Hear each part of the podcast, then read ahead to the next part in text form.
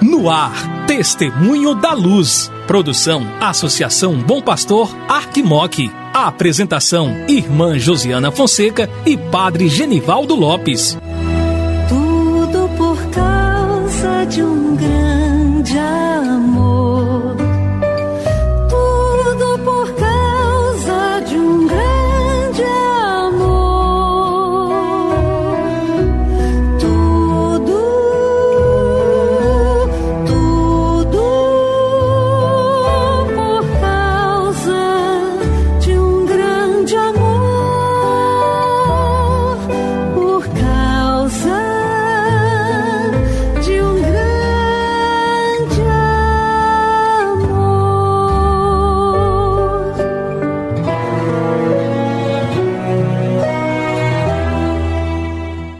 Olá, querido irmão, querida irmã que acompanha a programação da Associação Bom Pastor Arquimoc pela Rádio Terra M e pela Web Rádio Bom Pastor. Começa agora o programa Testemunho da Luz. Eu sou irmã Josiana Fonseca, da Congregação das Irmãs da Sagrada Família e coordenadora do Secretariado para a Missão da Arquidiocese de Montes Claros, juntamente com o Padre Genivaldo Lopes, da Congregação dos Missionários da Sagrada Família, e vigário para a ação pastoral da nossa arquidiocese, estarei com você aqui no programa Testemunho da Luz. Que bom que é ter você em nossa companhia. Hoje é dia 27 de setembro, o dia de celebrar a memória de São Vicente de Paulo, esse santo que tanta gente tem devoção e amor. Né? Sabemos que ele era de uma família pobre e aprendeu a servir, a saber qual que é a dor que significa a pobreza. E por causa disso ele servia com muito amor, com muito carinho. Ele era muito admirado e respeitado por todos quantos eh, conviviam com ele. E nós temos aí irmãos e irmãs espalhados pela igreja inteira que têm grande devoção a São Vicente de Paulo, que servem através das obras vicentinas. Então, nesse dia, nossas orações e nossa amizade nossa proximidade vai a todos aqueles irmãos e irmãs que encontram-se servindo, que são vicentinos e que se inspiram neste grande santo para cuidar das almas, cuidar daqueles que mais sofrem e cuidar também da dimensão social.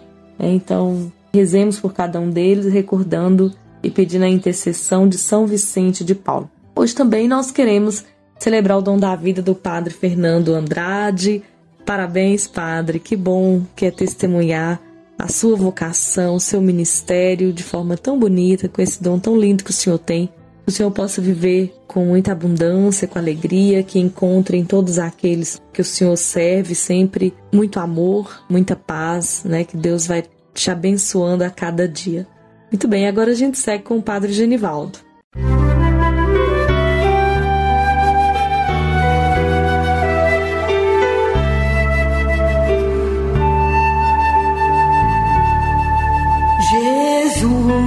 Tu és a luz dos olhos meus.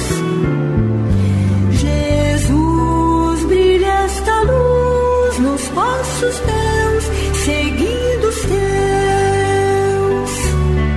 Querido amigo, querida amiga, minha saudação de saúde e paz. Quem vos fala é Padre Genivaldo Lopes Soares. Estou com o vigário para ação pastoral. É uma grande alegria, amigo e amiga, me aproximar de você. Você que é essa pessoa abençoada, iluminada e profundamente santificada pela presença de Deus em vossa vida. Hoje, dia 27 de setembro, dia que nós celebramos São Vicente de Paulo. A caridade foi a grande virtude de São Vicente de Paulo. Sacerdote pároco muito simples, dedicado à evangelização, tornou-se apóstolo da caridade entre os pobres, os humildes e sofredores. Fundou a congregação dos padres da missão, conhecido como Lazaristas, e junto com Santa Luísa de Marilac, as Filhas da Caridade. São Vicente de Paulo viveu entre os anos 1581 e 1660. E São Vicente de Paulo possa interceder por cada um de nós. Querido amigo e amiga, estamos aprofundando é, o tema da animação bíblica da pastoral, dentro daquilo que é a dinâmica de nossas comunidades eclesiais missionárias. E aí a pergunta que eu quero fazer a você: a animação bíblica pastoral, do que estamos falando? Do que se trata? O que propõe? O que nos cabe a fazer? A exortação apostólica pós-sinodal, Verbo Domini, quis despertar os católicos para a necessidade fundamental de recolocar a Escritura no lugar central da vida dos discípulos de Jesus. Com a palavra, o Papa Bento XVI. Juntamente com os padres sinodais, expresso o vivo desejo de que floresça uma nova estação de maior amor pela Sagrada Escritura, da parte de todos os membros do povo de Deus. Verbo Domini. É interessante observar as expressões, a força das expressões que o Papa assim transmite a toda a igreja. Vivo desejo, nova estação de maior amor por parte de todos os membros do povo de Deus são indicativos que apontam para uma realidade que insiste fortemente de que nós tenhamos um vivo desejo, que nós possamos é, nos sentirmos amparados nessa nova estação de maior amor por parte de todos nós, membros do povo de Deus. Há até um reconhecimento implícito de que a palavra escrita de Deus ainda não recebe a centralidade que lhe é devida. Então, a palavra de Deus deve ser, de fato, a centralidade dentro daquilo que é a nossa vida. Porque, ao contrário, querido amigo e amiga, nós não estaremos aprofundando como deveríamos aprofundar a dinâmica da presença da palavra de Deus. Não se trata simplesmente de acrescentar qualquer encontro na paróquia, na diocese, mas de verificar que nas atividades habituais das comunidades cristãs, nas paróquias, nas associações, nos movimentos, se tenha realmente o peito, o encontro pessoal com Cristo, que se comunica a nós na Sua palavra. Nas atividades habituais da sua comunidade cristã, dos cristãos nunca pode faltar o ânimo originado da familiaridade com a Escritura. Não se trata, pois, de novas reflexões, são hábitos pastorais que carecem de um ânimo bíblico. Então é muito forte essa expressão que se traz. Não ver a palavra de Deus como distante, mas como próximo.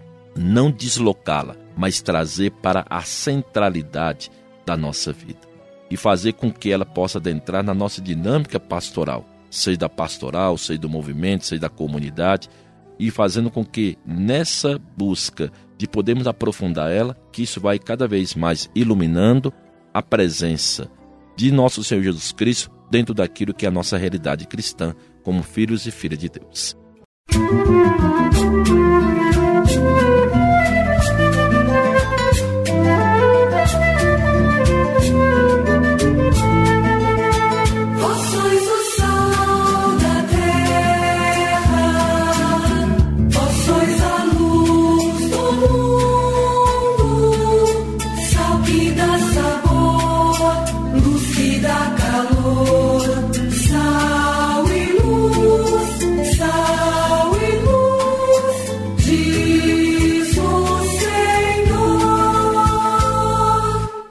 Rezemos. Ó Deus, que para o socorro dos pobres e formação do clero, enriquecesse o presbítero São Vicente de Paulo com as virtudes apostólicas, fazendo-nos animados pelo mesmo Espírito, amar o que ele amou e praticar o que ensinou. Por nosso Senhor Jesus Cristo, vosso Filho, na unidade do Espírito Santo. Amém. O Senhor esteja convosco. Ele está no meio de nós. Desça sobre vós a bênção do Deus que é Pai, Filho e Espírito Santo. Amém.